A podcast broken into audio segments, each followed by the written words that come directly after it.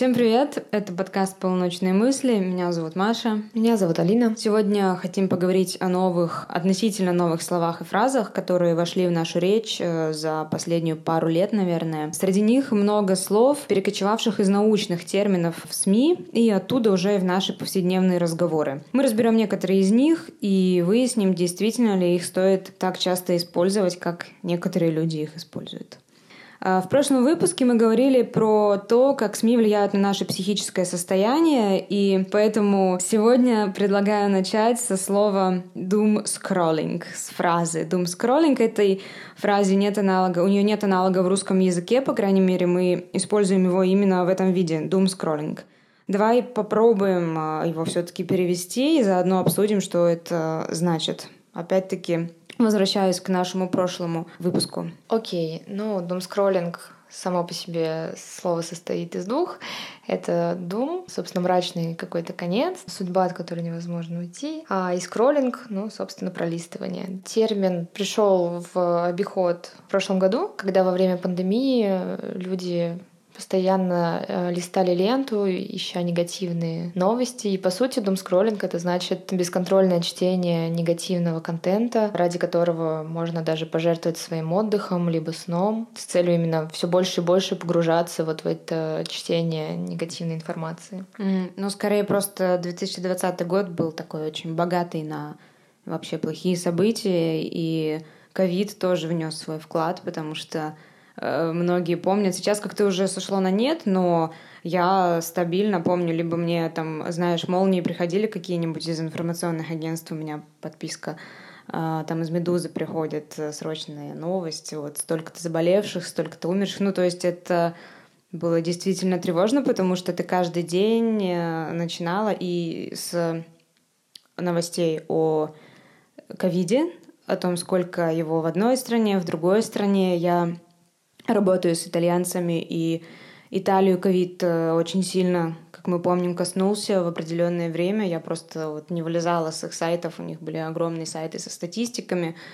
А, я постоянно общалась со своими друзьями, то есть даже общение с друзьями в какой-то момент для меня стало своего э, рода дум-скроллингом, потому что первый вопрос был, наверное, даже, ну, кроме вопроса там, как у тебя дела, не заболела ли ты, э, часто задавалась просто вот, а у тебя в регионе как, а вот у него в регионе как. И это все переходило в какой-то, ну, постоянный стресс, да, потому что элементарно на фоне такого не было альтернативы, что ли, там поговорить с другом о чем-то веселом, там интересном. У меня мама работает врачом, и терапевтом. Она, собственно, работала весь период коронавируса очень активно в поликлинике.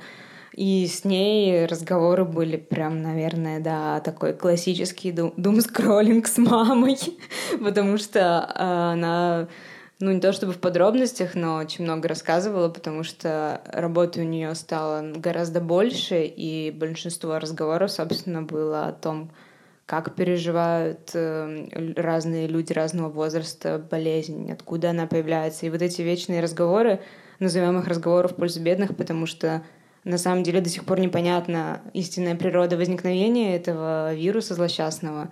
Ну и вообще много вопросов вокруг этого есть. Вот. Что-то меня унесло в сторону, в сторону разговоров про думскроллинг э, вне его классического понимания, наверное, да, но э, 20-й год он такой все таки mm-hmm. Да, было очень много негативных новостей как раз касательно коронавируса, и, собственно, это привело к тому, что появилось это слово. А, вообще считается, что почему люди вообще смотрят негативные новости, ищут негативные новости, собирают эту информацию, потому что по факту мы тревожные люди, ну, много, много из нас, э, людей такие достаточно тревожные. И нам нужно контролировать ситуацию. По сути, если мы пролистываем новости, если мы читаем, получается такое ложное ощущение, что мы имеем контроль над этой ситуацией. Угу. Э, но это обманчиво, к сожалению. То есть лучше не читать новости, потому что все равно контроля не будет над ситуацией. Или, как мы говорили в прошлом выпуске, читать их э, порционно. Да, читать осознанно скорее, чем не читать совсем. Уделять себе время для того, чтобы ознакомиться с новостями, чтобы быть в теме, но не углубляться в это, не э, доводить себя до нервного и там и в некоторых случаях, если вы, например, всю ночь можете прочитать новости, то и физического истощения mm-hmm. тоже. Ну и Меньше напоследок... Рефлексировать. А, ну, тут сложно сказать, а что значит больше рефлексировать, а что значит меньше рефлексировать. Ну, ты читаешь новости, потом часами думаешь о ней, значит, рефлексируешь. Ну, если, часа... такой, ну, ну... если часами рефлексируете, то да, это не очень хорошо. Еще хочется добавить, да, что дом скроллинг, если изначально это было относительно ковидных новостей, да, то сейчас это, в принципе, распространяется на все негативные новости, там и на митинги, и на новости про политику, на mm-hmm. новости про ситуацию там, в американских выборах, на новости про, а, ну, если совсем далеко, э, ранее, да, это Black Lives Matter движение, когда mm-hmm. было да, очень активным, да. То есть все вот это вот нас держит в таком негативном, нас э, держит в таком негативном фоне, э, что нам постоянно нужно быть в теме. Вообще это очень грустно, потому что такой термин появился, doom scrolling. Давай, может, придумаем какой-нибудь там позитив скроллинг.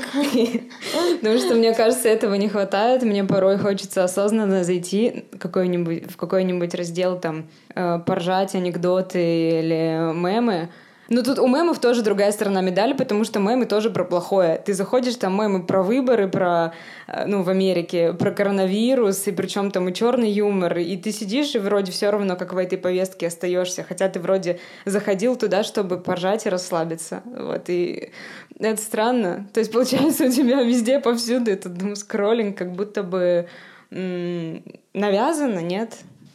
Или это Нет, у меня ну такая не совсем. подборка? Почему? Если ты как раз смотришь на ситуацию, на какую-то страшную ситуацию, ты смотришь мимасики веселые в интернете, картиночки, угу. и тебя это веселит и действительно поднимает тебе настроение, то почему бы и нет? Это уже все-таки не совсем то. А, это как раз наоборот имеет некоторую положительную окраску и угу. положительно влияет даже, может быть, в какой-то степени на чтение негативных вот этих новостей.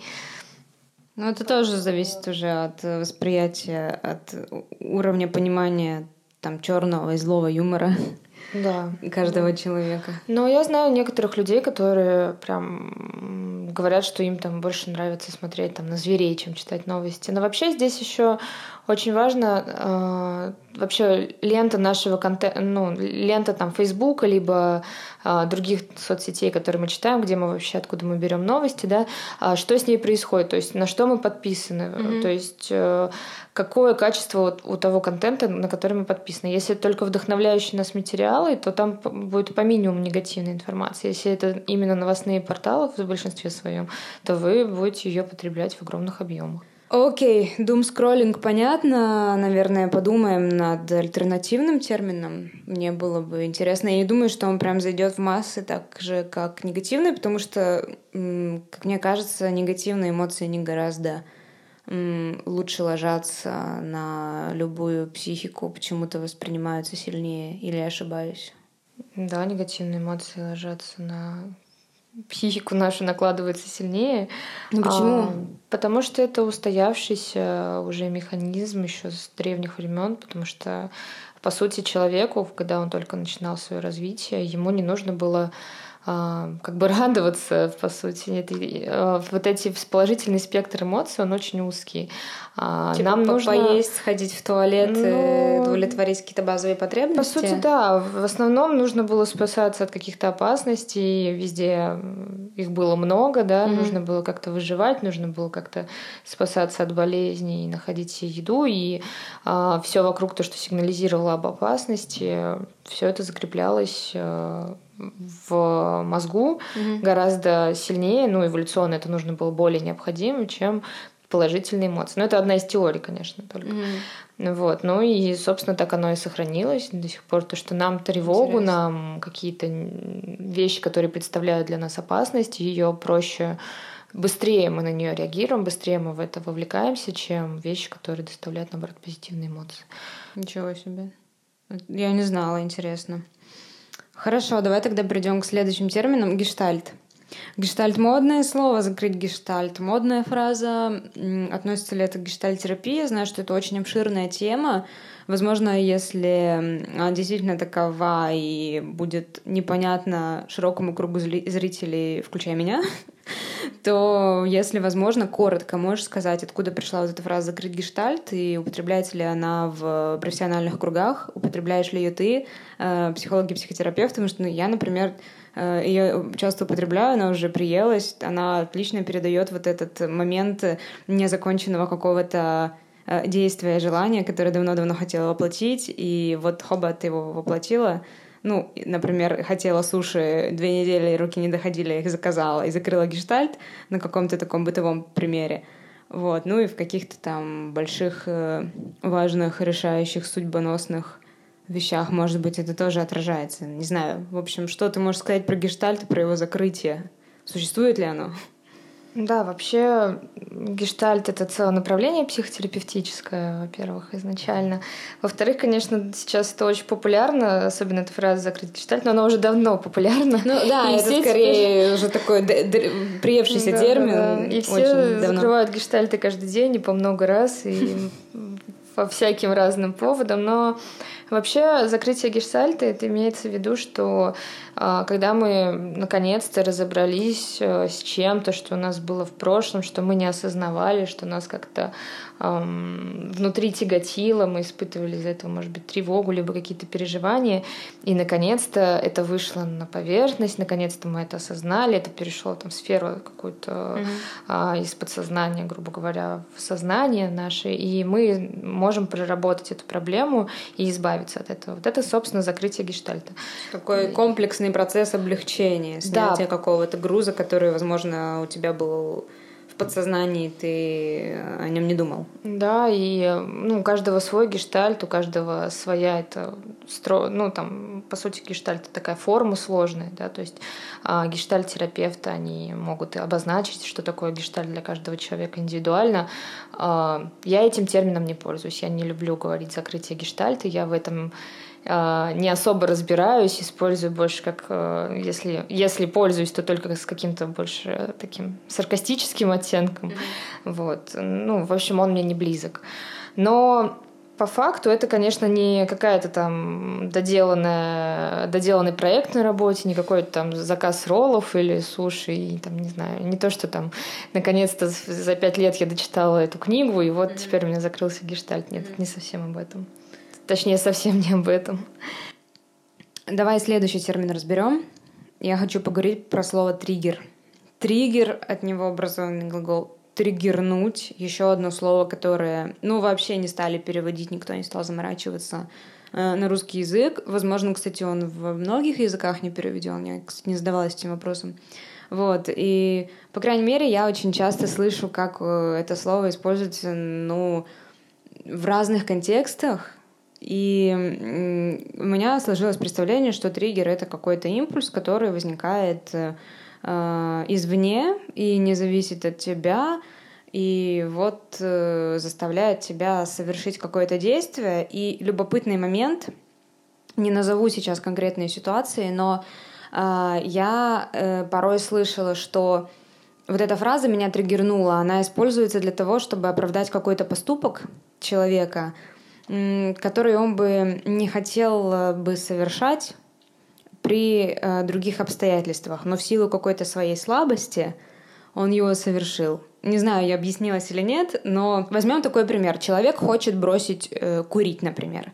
И вот он не курит, не курит, не курит, там месяц-два, э, полгода, и вдруг э, там выпил или расслабился, или, ну, какая-то, вот, знаешь, э, ситуация, которая его, цитата, триггернула, и он закурил сигарету. И потом он себя ощущает виноватым перед самим собой, то есть он сделал то, что он зарекался сам себе не делать, как вот он обещал себе не курить, он вроде как бросил, и тут он выкурил эту сигарету, и она для него прям такая красная тряпка, он переживает из-за этого, но фразой «меня триггернуло», причем триггером может быть там другой человек, который сказал «ай, да ладно, одна, одна, один раз, ничего страшного». То есть он может назвать триггером э, какое-то якобы внешне, э, какой-то якобы внешний фактор, в то время как это была всего лишь навсего его слабость. То есть часто люди, вот моя мысль, часто люди триггерами называют, триггерами оправдывают названными ими э, вещами, триггерами, они оправдывают свое какое-то слабое или неуместное поведение. Вот. Вот мне это интересно, потому что э, я встречала несколько таких случаев. Так ли это? Имеет ли отношение к реальности? И почему люди используют это слово? Вот оно так сильно модно вошло в лексикон многих из нас. Вообще триггером в психологии много всего, чего можно назвать. А, но чаще всего, если брать когнитивно-поведенческую терапию, то триггером там обозначается а, именно какое-то событие, которое происходит извне и которое запускает определенную цепь э, негативных переживаний, негативного поведения. Например, если брать посттравматическое стрессовое расстройство, то человек, который переживал, там, например, э, ну, был в какой-то зоне боевых действий, получил там э, это заболевание, то потом он, возвращаясь через несколько лет там, к нормальной жизни. Заболевание ты имеешь в виду Посттравматическое а. стрессовое расстройство, угу. да, именно про это я говорю.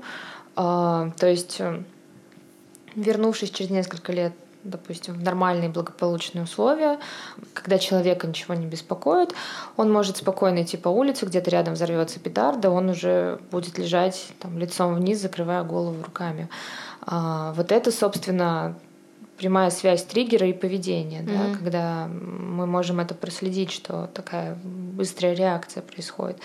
А иногда при депрессивных расстройствах, при депрессивных переживаниях такое тоже может быть, когда происходит какая-то ситуация, возможно, она ну, какая-то не очень даже а, очевидная, не очень как бы объяснимая, там, например, что-то увидела девушка, что-то там ей напомнила или а, ну вот типичный пример, когда там девушка в депрессивных каких-то переживаниях, ну или не только девушка, я думаю, это со многими бывает, звонит своему молодому человеку, а он не берет трубку. Угу.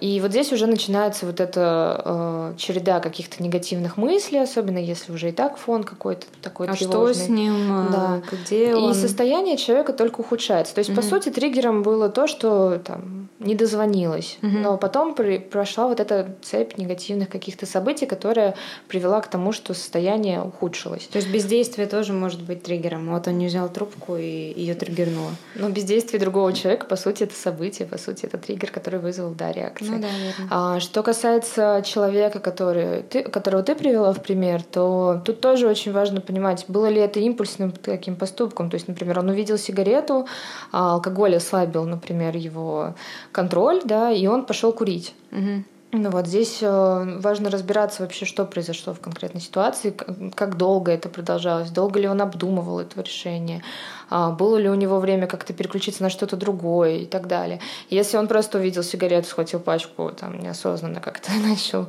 а, этим начал курить просто. Страстно курить. Да, страстно курить сигарету, то... Соскучившись. Ну, я бы вполне могла назвать это триггером. Почему бы и нет? Триггером что? А, что он именно у него вызвало нежелательное вот это негативное поведение, вызвало, вызвало то, что он увидел, как, например, другой человек курит сигарету. А, был фактор, который усугубил ситуацию, это то, что он, собственно, сам был в алкогольном опьянении, например, mm-hmm. это немножко снизило контроль, и получилось то, что получилось. Вот. Но в каждой ситуации нужно все-таки разбираться индивидуально. Ну, это понятно. Э, правильно ли, что триггером э, является исключительно внешнее событие, которое влияет на человека, импульс, который идет снаружи? Иногда очень сложно понять, что было триггером вообще, э, особенно если это какие-то тревожные или депрессивные, такие субдепрессивные переживания. Поэтому я часто, если мы разбираем, делаем конкретно разбор с клиентом, что вообще привело ну, к такому состоянию, а, иногда у нас выстраивается такая цепочка событий, мы можем дойти до воспоминаний. В принципе, я могу назвать воспоминания триггером тоже, угу. но чаще всего все-таки это события, которые произошли извне, потому что э, они более яркие, с ними более точно можно проследить связь какую-то. Исключить их при возможности. Ну да, да. Понятно. Но чаще всего внешние все-таки события. Еще одно слово, английское слово gaslighting, звучит ужасно. Я вижу в этом слове корень зла, корень зла. Газлайтинг. Э, на самом деле обычное английское слово, которое что-то обозначает. Расскажи, что. Ну, газлайтинг, да, это ну, как, как, как есть, так оно и переводится, газовый свет, но это термин такой, который используется в психологии э, для обозначения такого элемента абьюза, э, когда человек, насильник, да, пытается своей жертве навязать то, что воспоминание жертвы, мнение жертвы, оно как бы ошибочное, и заставляют, по сути, сомниться человека в реальности происходящего. То есть это может происходить разными способами, например, произошла какая-то ситуация, но через какое-то время обсуждая ее, а, человек, который совершает газлайтинг, может воспользоваться такими словами, как а, там, «ты все придумал», а, «ты э, такого не было», я не ты, это имел в виду. Да, я не это имел в виду, ты все не так поняла, ты опять там выделяешь самое негативное, ну и так далее. А, то есть, э, по сути, э, это такая достаточно а, обидная вещь, да, то есть человек не понимает, что в принципе с ним происходит, да, ну, который, который жертва, потому что у него была своя картина мира, ему сейчас его партнер говорит о другой картине мира, и происходит вот это вот э, э, непонимание вообще, какая версия верна. Mm-hmm. Вот. И вот это э, само состояние, оно называется как раз газлайтингом. Ну, повторюсь, мы говорим про психологию, поэтому поправочка, когда ты говоришь э, не поправочка, пояснение, насильник жертва, имеется в виду человек, который совершает какое-то психологическое насилие, и, да, соответственно, да. который этому насилию подвергается, это человек жертва. Угу. И в данном случае налицо просто какая-то большая проблема коммуникации, которая, мне кажется, может произойти не только у мужчины и женщины, да, в паре. Как со стороны мужчины, так и со стороны женщины, э, особенно если речь о психическом э, давлении, вот этом вот газлайтинге, то она, мне кажется, имеет место в обеих ситуациях. Но также, я думаю, она спокойно может происходить среди подруг, друзей, и в тот момент, когда между вами теряется, скажем так, какой-то коннект и... Да, по сути, это может быть, в принципе, вообще с э, любым человеком из окружения случиться, да. То есть не, не столь важно, да, насколько вы ну, как бы в социальных каких вы отношениях стоите. То есть это может быть и начальник, и подчиненный, это может быть и действительно ваш друг. А, но сам термин — это, собственно, когда один человек заставляет другого, один человек, который совершал как раз абьюз, э, какое-то действие какого-то психологического насилия, заставляет другого усомниться в том, что это было на самом деле. Чаще всего через там, какие-то такие вот обесценивания, либо какие-то шутки, либо mm-hmm. обвинения в том, что там ты какой-то не такой, ты там все не так понимаешь. Ну, злые шутки, например, mm-hmm. тоже часто может, могут быть э, примером да. газлайтинга. Знаешь, да. когда чувство юмора не совпадает, или ты видишь, что шутка направлена не для юмора, а для того, чтобы тебя угу. где-то там э, задеть, оскорбить, то угу. да, возможно, э, человек, который якобы шутит таким образом, он никогда не скажет, э, ты знаешь, я хотел сделать тебе больно. Он скажет, ну это же шутка. Угу. Ну, либо там пошутить, либо вообще, да, то есть опровергнуть все факты. То есть, например, вы помните, как было на самом деле, но угу. вам говорят, я этого не делал. Но по сути тебя выставляют дураком просто. Да, да.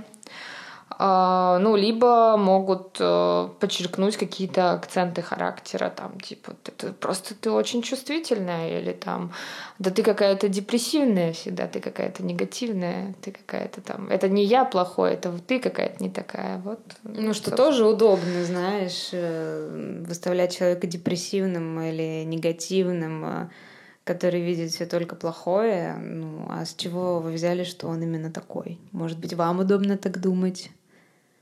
Но это все относительно, и разговор может затянуться. Но газлайтинг в любом случае это ощущение, когда тебя обидели и не хотят этого признавать, более того, навязывают тебе мнение о том, что это вовсе не обида, а вообще ерунда, и ты делаешь из мухи слона. Вот. Да, да, по сути, это такой эмоциональный, как бы э, психологический абьюз, да, Пси- э, вид психического насилия такого. Харасмент. Наверное, термин, который идет э, где-то рядом с газлайтингом, или я ошибаюсь, потому что это тоже вид психологического насилия, правильно понимаю? Связанного скорее как-то с каким-то сексуальным насилием, не в прямом его понимании сексуального насилия, а это какая-то более тонкая материя. Ну, этот термин, наверное, все слышали, знают, но раз уж мы здесь обо всем говорим, давай коснемся его в том числе.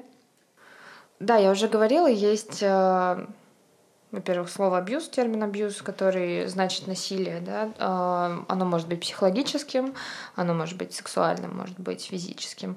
А есть харасмент. Харасмент, по сути, это вид домогательств сексуальных. Но на самом деле харасмент очень такой широкий сейчас термин, а, в него включено очень многое. Люди могут обозначать харасментом, начиная от эм, негативного флирта, да, которым, флирта, которым они не готовы, а, до действий действительно сексуального а, насилия. Угу. Ну, термин стал популярным несколько лет назад буквально. Так-то он вообще уже был достаточно давно известный, но популярность набрал, да, после МИТУ. Ну, в России и в мире скорее. До этого ну, да. в Америке, я думаю, да. он был известен. Может быть, не так широко, но Э, благодаря событиям тогда случившимся Угу, да. Это все распространилось повсюду. Да. Ну, сейчас, то есть, э, по факту, это а, чаще всего имеется в виду сексуальные домогательства. То есть это может быть все что угодно от а, какого-то комментария, да, который обидный будет, который там задевает вас как, как сексуальный объект, как а, гендерную какую-то, ну то есть эм, мне а, скажут вашу гендерную принадлежность. Да. Зачетная задница это харасмент. Э, если вы к этому не готовы, то да, это харасмент. Если это не там ваш муж и у вас эта договоренность есть, что он хвалит вашу. Мы договорились, что ты хвалишь мою задницу. Да, да, да. Если ты ее не хвалишь, это газлайтинг. Нет, если ты ее не хвалишь, это гостинг. А, почему? Ну, гостинг это же игнорирование человека. Но это когда тебе не отвечают, но никогда нет. Тогда перейдем к, э, к следующему термину. Что же такое гостинг? Гостинг от слова призрак. Э, да. Когда ты делаешь из человека якобы призрака что-то несуществующее, игнорируя его. Термин соцсетей, да, а, когда нам не отвечают на наши сообщения, резко прекращают общение, могут там добавить черный список, не объясняя почему. То есть, например, не было никаких предпосылок для этого. Слушай, а... ну, мне кажется, это такой термин эпохи Тиндера, знаешь, когда э, быстро завязываются знакомства, точно так же быстро они могут разорваться. Ты там сходила а, на свидание, тебе показалось оно неудачным, возможно, и больше не отвечаешь, игноришь. Ну, почему нет? Да, я думаю, что... таким-то вот таким грубым, извини. Это нормально. То есть называть... У меня вопрос, э, где вот эта грань, что можно называть гостингом, а что нельзя, потому что для меня иногда игнорировать какие-то вещи. Это нормально. Возможно, я занимаюсь гостингом, и я э, психологический насильник. Объясни мне. Ну, по сути, гостинг это да, когда ты прекращаешь просто общение, не объясняя другому человеку, почему. А, особенно если другой человек как бы а, там, писал тебе, пытался выяснить, в чем причина, почему ты не отвечаешь, mm-hmm. а ты продолжаешь это игнорировать. Это прям типичный гостинг. А, вообще, всегда есть э, человек, который да, не отвечает на сообщение, он, потом он отвечает, не отвечает на сообщение, скорее всего, потому что у него есть свои причины, он не хочет испытывать эмоциональные какие-то страдания, mm-hmm. оправдываться перед э, человеком, почему он не хочет с ним больше общаться, например, ну или еще какие-то есть причины, да, там личные. Но с другой стороны, у человека, которому не отвечают на сообщения, да, это может быть э, этот опыт может быть болезненным, иногда даже травматичным, да, потому что сразу же появляются вопросы, что со мной не так, что я не так сделал, там, в чем я виноват, да. Ну, это скорее проблема уже неуверенности в себе людей так или иначе, нет? Иногда да, иногда не совсем так. Но, то есть, если все шло хорошо, а тебя потом игнорируют, как, как, как к этому вообще относиться? А, еще проблема такая бывает, что го... ну, сейчас гостинг это более широкое понятие, это не только про отношения, но и про другие сферы жизни. А, например, э, когда тебя игнорируют в рабочем чате, например, твой начальник тебе не отвечает на твои вопросы, а, ты думаешь, э, что что случилось, почему меня игнорируют, да, например. Хотя ты его сегодня видел на работе. Вот. Эм, когда отправляешь свое резюме на HeadHunter там кому-то, и тебе не отвечают, или там ты прошел идеальное собеседование, все было хорошо, и вроде бы все отлично, ты в ожидании работы, а с тобой просто перестали общаться, выходить на связь. Это тоже, по сути, форма гостинга, после которой тоже появляются как бы тревожные такие негативные мысли. А, почему я? Почему ну, со мной да, так поступили? Да. Ну, особенно это касается, конечно, важных ситуаций, потому что все, что ты перечислила, это, ну, грубо говоря, не встреча в Тиндере все-таки. Как я сказала до этого, а, прием на работу, ответ начальника, там, подруги, близкого человека и так далее, это важные вещи. Но все-таки повторю вопрос, э, психологическое ли это насилие, можно ли его таковым считать, а, и где эта грань? Я ну, То есть часто приходят люди с... Э, если такой... Ну, если такие жалобы приходит человек, и у него вот один, одна из причин, по которой он пришел, это что его кто-то игнорирует. Неужели это так сильно сейчас в нашем обществе? Либо это стало каким-то массовым явлением, либо оно так радикально переживается, потому что, в принципе, у нас очень много коммуникации происходит именно в сообщениях. Потому что мы же сейчас, гостинг это больше о, о ну, мне представляется, мессенджерах, э, электрон, то есть какой-то э, какой-то коммуникации в интернете. Потому что когда ты стоишь лицом к лицу с человеком, ты можешь спросить его, почему ты мне не отвечаешь. В то время как соцсети, условно говоря, созданы для того, чтобы ты регулировал время, когда отвечать и а, от, отвечать ли вообще. Насилие ли это, насколько проблема актуальна, почему, опять-таки, термин пришел к нам и используется? Ну, я думаю, что это актуальная проблема. А вот насилие ли это у меня вопрос. Ну, как бы я думаю, что это такой вид э, все равно нездоровых каких-то токсичных отношений, да. То есть, если человек не может тебе ответить, почему он не хочет с тобой общаться, то ну, тут тоже стоит вопрос, что, так, что не так произошло вообще в коммуникации, правильно ли она была настроена вообще изначально, да. А, то есть здоровый, здоровый ли это было вообще общение изначально. Про то, почему этот термин пришел, ну, скорее всего, потому что возросла потребность, опять же, в том, чтобы как-то это назвать. А, явление достаточно распространенное. Я, по крайней мере, с этим очень часто сталкиваюсь, я не знаю, сталкивалась. Ты гостишь кого-то? А, я, кстати, ну, мне пару лет назад сказали об этом, что Моя подруга пожаловалась, что ей очень больно, что я не отвечаю на некоторые ее сообщения. Ну, когда у меня там за пары, я действительно могу проигнорировать сообщения друзей, забыть про это, отвечать mm-hmm. потом через несколько дней. А, но и когда она об этом сказала, я стала более внимательно относиться к ее переживаниям. Ну, главное, опять-таки, она молодец, что сказала. Да. Что она могла бы зарыться в этой, дойти потом на психотерапевта и выяснять с ним корень этой проблемы. Ну, или она могла бы сказать, а я бы могла ее забанить, и тогда да. был бы просто стопроцентный гостинг. Гостинг другого уровня, окей. Да. И еще мне нравится одна фраза. Она такая сатирическая, на мой взгляд, здесь и сейчас. Фраза «здесь и сейчас» — это такой фильтр в Инстаграме. Я много его встречаю в сторис у некоторых девушек, которые хотят показать свою жизнь красивой, э, либо действительно они какой-то месседж этим передают, этим фильтром, повторюсь. То есть это просто какой-то фильтр, который есть, и вот ты его накладываешь, и якобы твой, твое сообщение имеет другое, ну, какой-то другой оттенок значения.